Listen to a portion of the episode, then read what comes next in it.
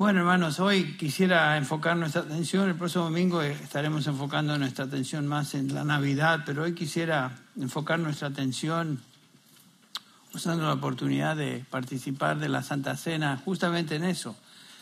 Estamos celebrando, recordando y proclamando la obra de Cristo en la cruz, la obra eh, del Señor anunciáis la muerte de Cristo anunciáis hasta que Él venga, es justamente lo que estamos haciendo a través de estos elementos.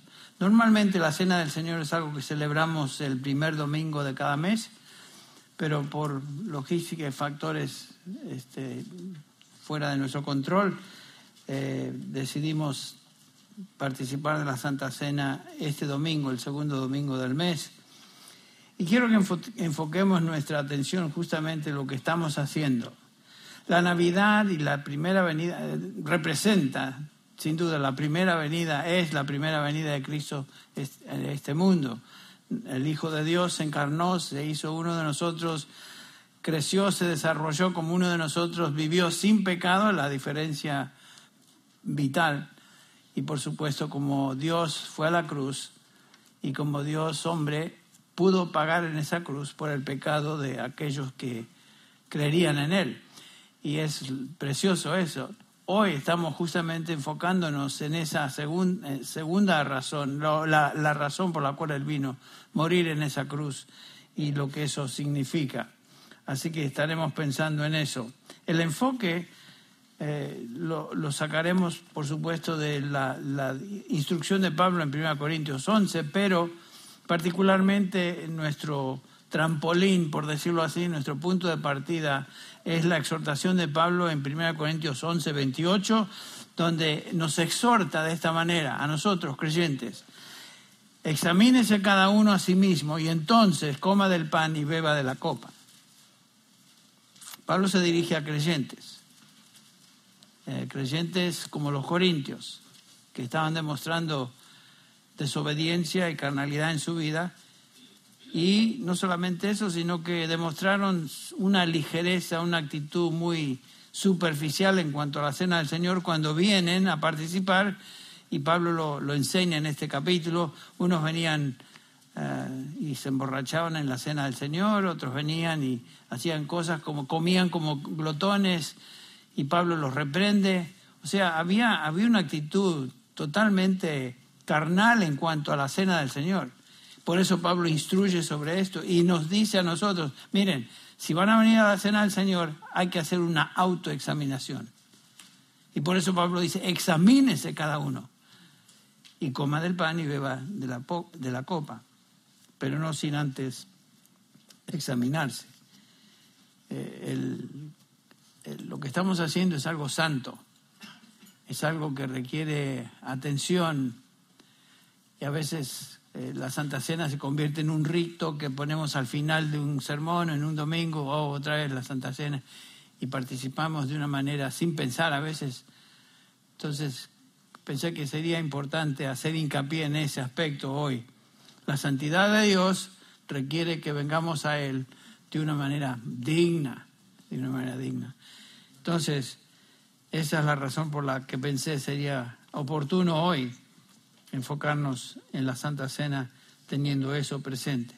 Con esto en mente me gustaría leer eh, unos versículos del capítulo 1 de San Pedro, eh, capítulo 1, versículo 13 al 16, donde estas palabras las conocemos bien, creo que nos mueven a pensar exactamente, prepararnos antes de participar de la Santa Cena por esta razón. Dice Pablo, por tanto, ceñid vuestro, Pedro, perdón, por tanto, ceñid vuestro entendimiento para la acción, este versículo 13 del capítulo 1 de Primera de Pedro, sed sobrios en espíritu, poned vuestra esperanza completamente en la gracia que se os traerá en la revelación de Jesucristo. Como hijos obedientes, no os conforméis a los deseos que antes teníais en vuestra ignorancia, sino que así como aquel que os llamó es santo, así también sed vosotros santos en toda vuestra manera de vivir, porque escrito está, sed santos, porque yo soy santo. Esa es la exhortación de la palabra de Dios. O sea que es una, un momento de sobriedad lo que estamos eh, viendo aquí y es algo que debemos considerar así. ¿Qué significa ser santo? Bueno, hemos escuchado varias veces definiciones de lo que es ser santo. El santo quiere decir literalmente apartado, separado. Eh, en el caso de Dios, no solamente separado de toda iniquidad, de todo lo que es impío, perverso, sino que Él es únicamente santo, es infinitamente santo en contraste a nosotros. La Biblia nos dice que Dios es inefablemente santo. Él es santo sin comparación. Es absolutamente santo, separado de todo tipo de contaminación. Eh, y por supuesto, la santidad de Dios es lo que nos, motiva al, hablar estas palabras y, y es algo que se subraya en toda la escritura. Cuando leemos la palabra de Dios, la palabra santidad y santo aplicado a Dios es continuo, continuo. Algunos pasajes que quisiera mencionar, simplemente no vamos a exponerlos, simplemente nos ayudan a ver la importancia que la palabra de Dios le da a la santidad de Dios, que es algo que debe ser, eh, debe estar enfrente nuestro continuamente. Tristemente no, no está siempre ahí. Algunos pasajes como Éxodo 15, 11 dice, eh, Moisés, ¿quién como tú, oh Jehová, majestuoso en santidad? Eso no es simplemente una frase, es algo, una realidad. Dios es majestuoso en santidad. Habacuc 1.12, muy limpios son tus ojos para mirar el mal. En Dios no puede mirar el mal. Eh, la santidad de Dios es celebrada en los cielos, lo notamos cuando vamos a Ustedes recuerdan a Isaías capítulo 6. Esta es la visión de Isaías en el capítulo 6 de su libro, cuando dice, en el año de la muerte del rey Usías vi yo al Señor sentado sobre su trono, un trono alto y sublime, y la orla de su manto llenaba el templo. Por encima de él había serafines, una categoría de ángeles.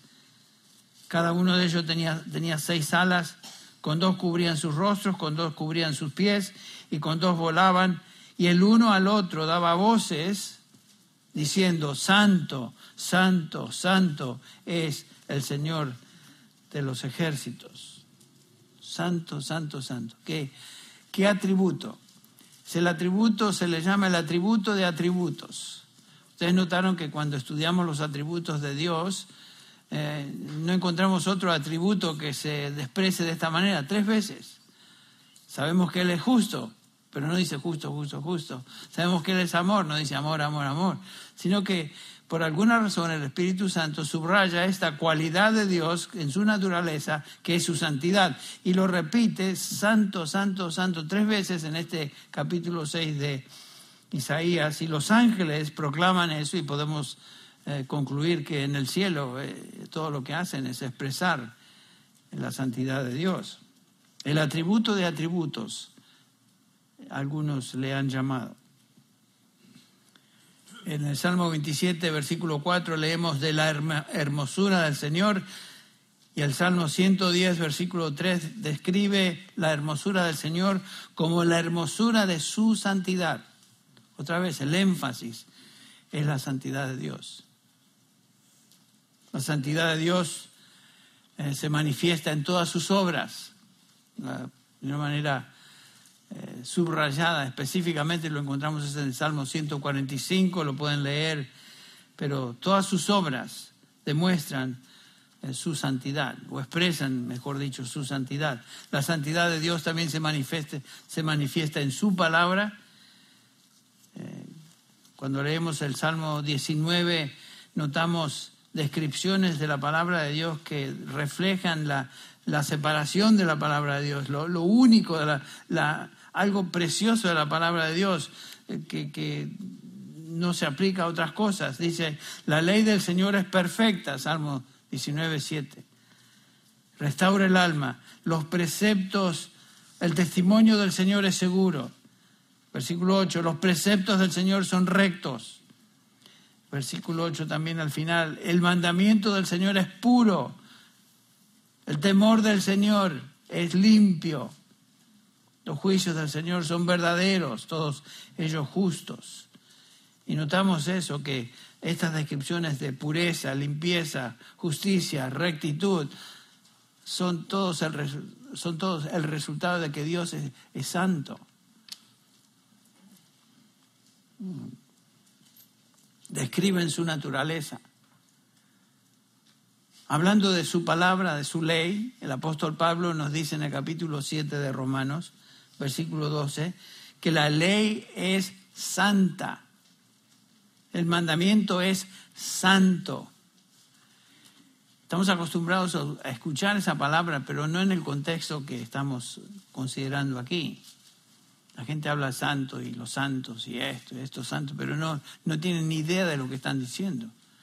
Cuando hablamos de Dios y su, su, su palabra, sus obras, estamos hablando de algo trascendental, es algo distinto a todo lo demás. Su palabra, su ley es santa. Y por supuesto que si Dios es santo y sabemos que es, lo hemos considerado, santo, santo, santo, todo lo que Él hace es santo. Su palabra es santa. Cuando nos acercamos a la palabra de Dios y leer la palabra de Dios, creo que es una consideración muy sana que vengamos a la palabra de Dios, así como Moisés se acerca a la zarza, a zarza ahí en el capítulo 3 de Éxodo, y el Señor le dice, mire, no, no, no te acerques, porque el suelo que estás pisando es suelo santo, así que quita tus sandalias. Eh, cuando nos acercamos a Dios, tenemos que considerar quién es Él y quiénes somos nosotros. No podemos así a la ligera venir ante Dios y comenzar a hablar y, como si, como si fuera que estamos hablando a un chaval o a un amigo de la escuela. No. Y cuando nos acercamos a la mesa del Señor, tenemos que considerar con mucha seriedad lo que estamos haciendo. En un sentido, el suelo que pisamos al participar es, es suelo santo. Entonces, debemos quitarnos las sandalias, por decirlo así, porque nos estamos acercando a aquel que es santo santo, santo y lo que Él demanda. Bueno, su ley es santa. Dios es santo y por lo tanto odia todo aquello que es antítesis a su santidad. El pecado, por supuesto, es una afrenta a la santidad de Dios. Es lo, lo opuesto a lo que Él desea y quiere. Y Dios recalca distintiva, distintivo de Él a través de toda la escritura. Es que continuamente nos está recordando, cuidado, recuerda quién soy. Ayer escuchamos un excelente mensaje por Asael anoche, donde hizo hincapié justamente en, la santidad de Dios. Y eh, fue, fue realmente excelente escuchar ese énfasis santidad de Dios. nosotros pensamos a veces que ciertos pecados no son tan malos como otros. Y categorizamos los pecados en, bueno, estos son, estos son los peores, estos son los buenos, y otros en la iglesia romana hablan de pecados mortales y pecados veniales. ¿Se acuerdan ustedes? Como si hubiera esa distinción ante un Dios santo, todo pecado es una afrenta a Él, el cruzar la línea y pecar es ir en contra de su ley. Ya transgredir eso nos, nos constituyen pecadores, dignos de condenación y sin embargo pensamos que Dios tal vez puede aceptar alguna de nuestras eh, cositas, por decirlo así. Eh, nosotros pensamos que el pecado no, tal vez no nos afecta o que no es tan malo como otras cosas, el pecadillo con, quien, con que lidiamos y lo toleramos. Imagínense ustedes todas las cosas que ustedes saben, que yo sé, en nuestra conciencia sabemos que están mal, pero las toleramos y las hacemos de todas maneras. No nos damos cuenta que estamos cruzando la línea de, la, de lo que Dios demanda, su santidad. Y pensamos que Dios es como nosotros, como dice el Salmo 50, 21, ¿no es cierto? La, exhortación o la, el reto ahí es, el Señor dice en el Salmo 50, versículo 21, pensaste que yo era tal como tú. Dios no es como nosotros. Ese es nuestro problema. Pensamos que Dios es como nosotros. El hombre siempre está dispuesto a inventar un Dios que es el producto de su propia imaginación, pero no es el Dios revelado, es otro Dios.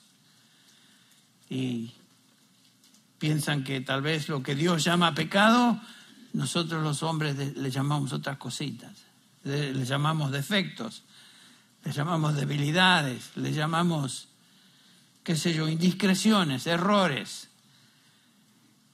Eso no es error para todo lo que es pecado es pecado para él, es infracción de su ley, es decir, en contra de su santidad.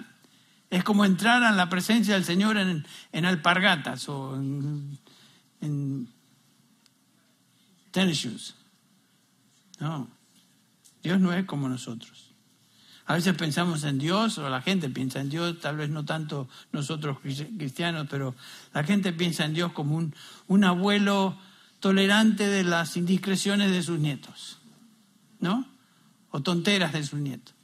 Estuvimos dos semanas en Florida visitando a nuestros nietos, y claro, a los nietos uno le tolera varias cosas, y los quiere, son, son chicos, ¿qué? Son chicos. ¿Ustedes piensan que Dios habla así con nosotros o nosotros? Bueno, al fin y al cabo son, son humanos, los voy a tolerar. Y como dice el refrán, errare humanum est, errar es humano. Entonces nos conformamos con ese tipo de argumento y, manera de pensar. ¿Qué, qué increíble transgresión es esa. Y Dios dice, ¿ustedes piensan que yo soy como yo? que yo soy como ustedes? No, Dios es absolutamente santo. Por eso, Dios no, no tolera el pecado, venial, mortal, el pecado que sea, no lo tolera. Por eso Dios castiga el pecado. Por eso Dios amó de tal manera al mundo para que dio a su Hijo unigénito, que vino a través de un pesebre en la Virgen María y conocemos la historia, porque el pecado demanda castigo. Y el único castigo que Dios acepta es la muerte de alguien, la muerte de su hijo. Porque como vimos anoche, miles de años haciendo sacrificios, matando animales, sacrificando de todo tipo de animal, me, realmente me hizo pensar hasta la noche, galones y galones y miles de galones de sangre fueron derramados a través de los, de los años y ninguno de estos ninguna, ningún litro de estos de, sangre que se, se derramaron pudieron cubrir el pecado de nadie, ni pagar el pecado de nadie. Y Cristo, el, el, Cordero de Dios, con una sola ofrenda, perfeccionó para siempre a los santificados. Por eso cuando venimos a la cena del Señor y participamos del pan y tomamos la copa, pensemos, ¿qué representa eso? No es algo así a la ligera, todo lo contrario. Ahora, la pregunta surge, ¿no? ¿Cómo podemos nosotros, siendo pecadores impuros, acercarnos a Dios y pretender ser aceptos delante de Él? Bueno, como cristianos sabemos la respuesta bíblica. La única manera es siendo santo como Él es santo. ¿Y cómo llegamos a ser santo como Él es santo? No en nuestros propios méritos, no en nuestros esfuerzos.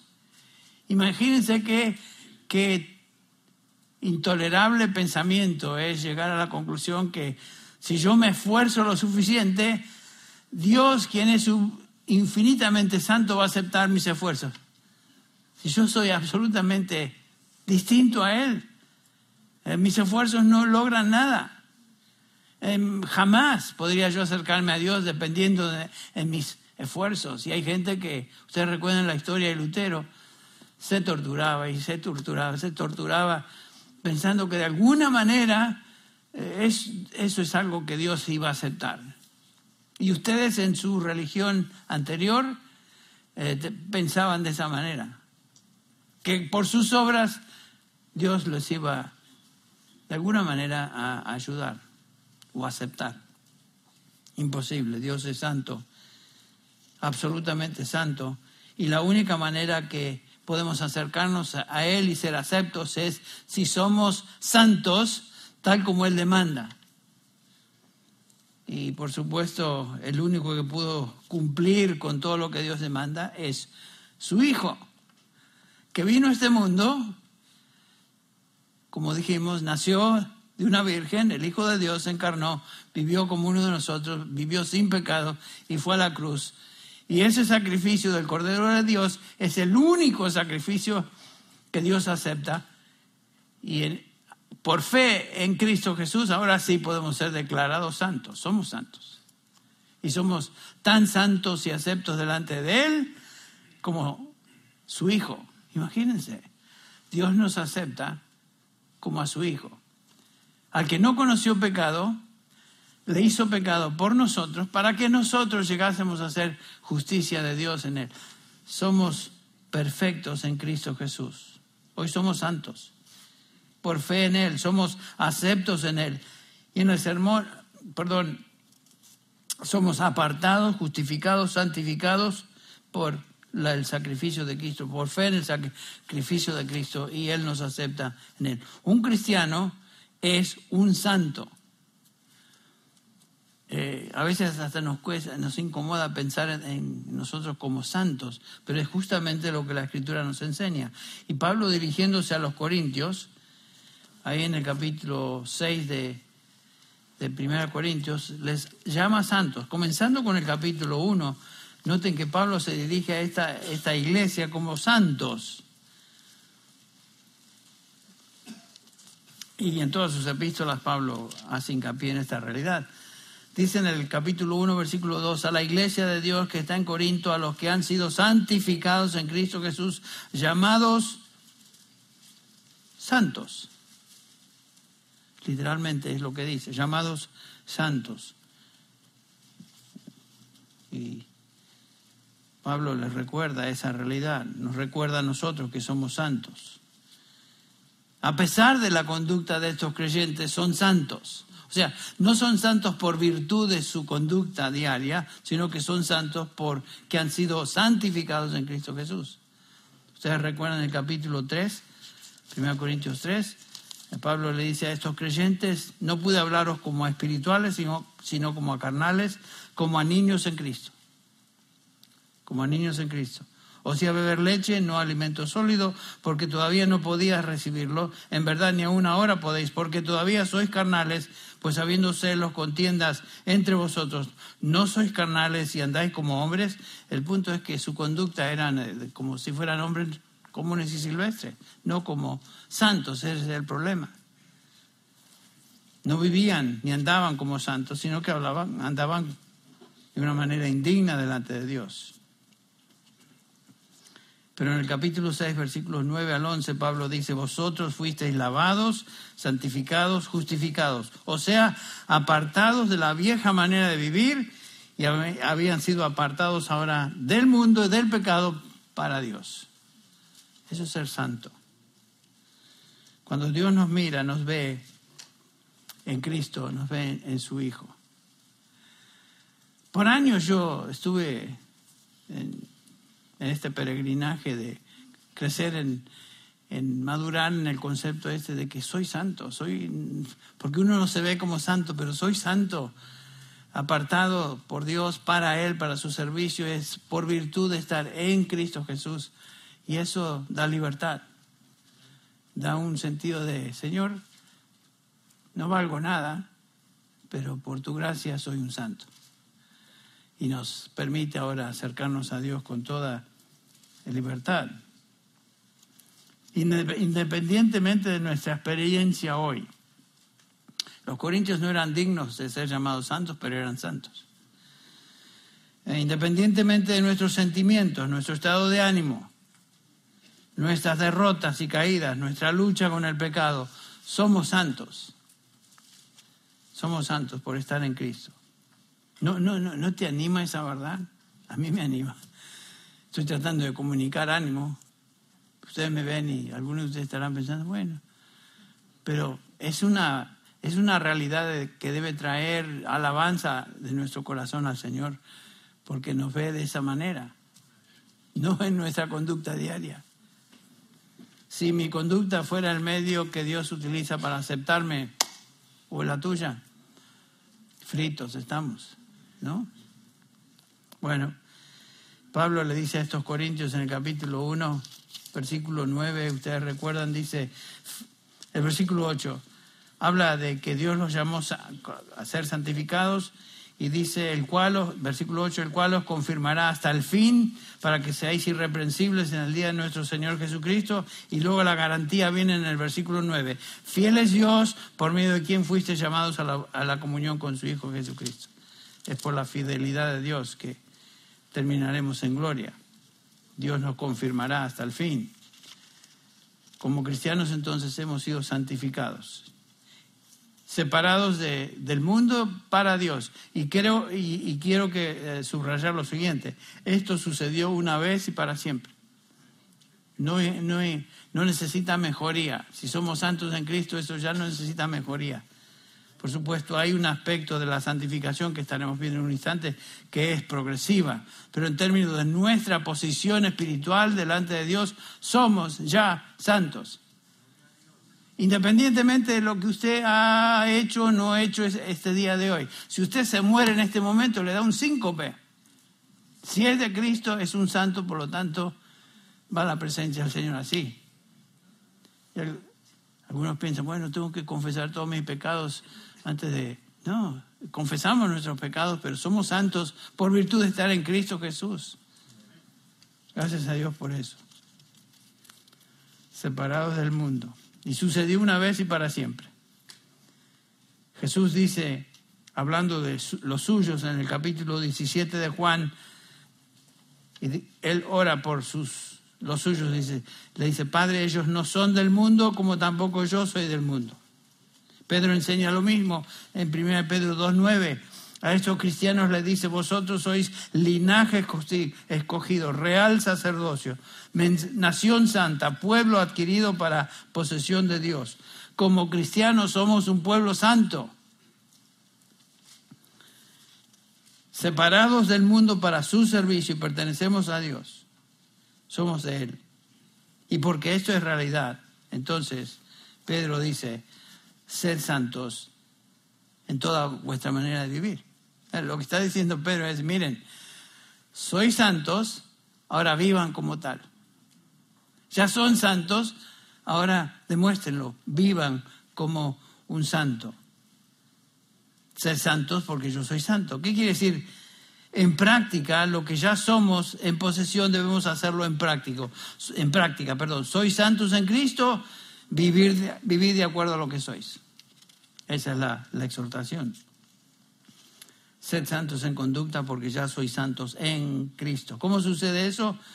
¿Cómo es que somos santificados? Bueno, es la obra de Dios por su Espíritu. Filipenses 1.6 nos dice que el que comenzó la buena obra la perfeccionará hasta el día de Jesucristo. Dios lleva a cabo esa obra de santificación ahora en nosotros, eh, esa obra progresiva de santificación. Ya somos perfectamente santos en Cristo, pero Dios está obrando en nosotros esa obra continua de perfeccionamiento, de santificación, que comenzó el día de nuestra salvación, continúa hoy y no terminará hasta que Cristo venga por su iglesia, en el día de Jesucristo. O sea, esa hora no termina. No termina. Gracias a Dios por eso.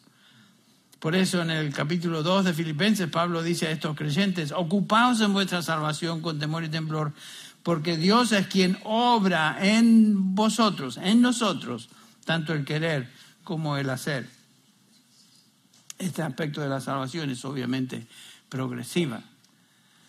Eh, no somos, en términos de nuestra santidad práctica, eso no ocurre de repente, sino que es un proceso. Por eso Cristo, cuando ora por los suyos, el capítulo 17 de Juan, versículo 17, pide por los, por los que le pertenecen, Padre, santifícalos en tu verdad. Y después dice, tu palabra es verdad. Eso ya nos da la idea de que ese aspecto de la santificación es progresiva. Cuando somos salvados no entendemos todo acerca de la escritura, sino que entendemos lo más básico y gracias a Dios por eso y entendemos que somos pecadores, que Cristo murió por nosotros, ponemos nuestra fe en Él y, somos salvados. Pero hay tanto que aprender, tanto que aprender. Es realmente penoso ver cómo tantas iglesias tienen tantos creyentes ahí tomando una dietita de soup, soup and noodle soup, o sea, esas dietitas que uno no, se alimenta para nada. Bíblicamente están tomando sopitas y nunca llegan a la vianda fuerte. Qué triste. Es por medio de la palabra que somos madurados y progresivamente crecemos en santidad. Bueno, eso comenzó al inicio de nuestra salvación y por eso es que Juan también nos hace ver en su primera epístola, en capítulo 2, que hay niveles de crecimiento. ¿Se dieron cuenta ahí? Os escribo a vosotros, a vosotros hijitos, dice el capítulo 2, versículo 12. Y después describe a estos hijitos, que simplemente quiere decir hijos de Dios, han nacido de nuevo, y después los describe como tres tipos, tres categorías de madurez. Jóvenes, padres y niños. O sea, tenemos niños en ese grupo, tenemos jóvenes y tenemos ya gente mayor. Lo mismo aquí, lo mismo aquí en esta congregación. Tenemos jovencitos en la fe, bebitos en la fe, tenemos otros que han desarrollado más y, y tenemos algunos que gracias a Dios demuestran madurez a otro nivel. Y gracias a Dios que ¿Saben qué? Hay uno que todos ustedes conocen, es Dani, Dani Corral, me escribe casi todos los días. Y, la verdad que da gusto escuchar y ver lo que él escribe, porque demuestra, este es un, este es un, es un hombre maduro. y, y, doy gracias a Dios por él, le escribí esta semana, por él, por sus comentarios, por su crecimiento, por su ejemplo, y sigue, sigue avanzando no se quedó como salió, sino que sigue avanzando. Y eso es lo precioso de la santificación progresiva de Dios en nuestra vida. La obra que Él comenzó la está perfeccionando y la terminará hasta el día de Jesucristo. Estamos en ese peregrinaje. Bueno, a la luz de eso, hoy llegamos a, a considerar la cena del Señor. Recordando primero que Dios es santo, supremamente, infinitamente separado de nosotros y no podemos llegar a lo que Él demanda sino por medio de su gracia que lo permite que así sea. Su gracia que es manifestada en enviar a su Hijo para morir por aquellos de nosotros que no podíamos pagar y somos constituidos justicia de Dios en Él. Entonces Dios es santo, separado, infinitamente separado de todo lo inicuo, el cristiano es un santo, no en base a su propia fuerza ni en base a sus propias méritos o conducta, sino que en Cristo Jesús. Y por lo tanto, si ese es el caso, la exhortación ahora es debemos vivir en santidad. Porque estas son verdades de Dios, la exhortación ahora, ser santos en práctica, como yo soy santo. Es un proceso, no llegaremos a ser como Dios aquí, pero vamos en camino de ser transformados. La obra de Dios en nosotros.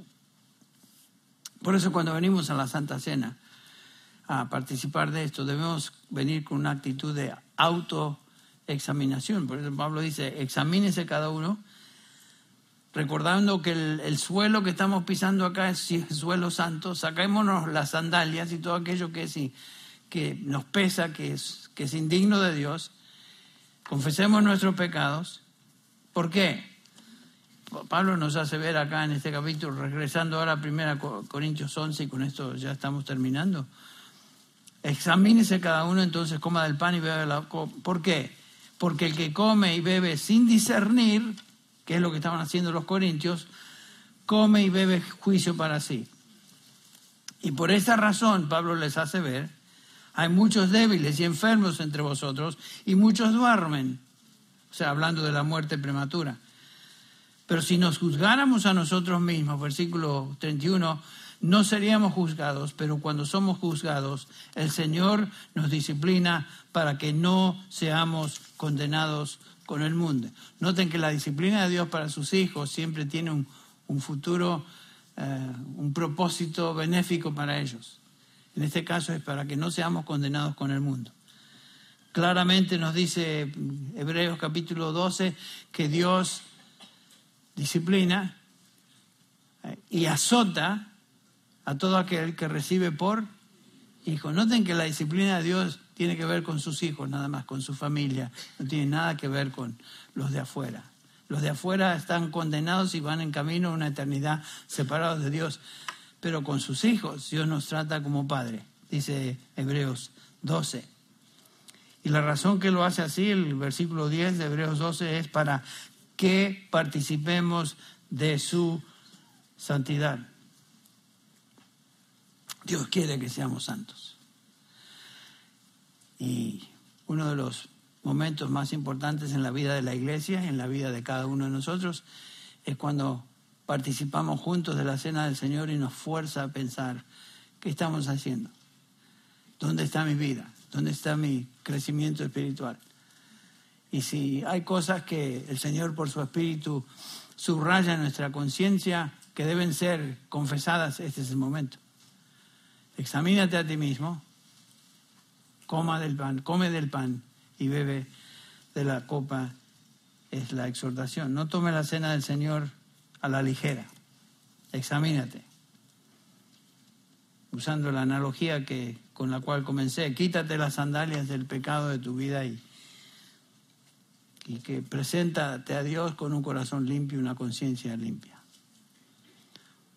Quería hoy simplemente enfocarme en ese aspecto antes de participar juntos de la cena del Señor. Voy a pedir a mis hermanos que nos van a ayudar con el repartir los elementos que pasen, por, por favor.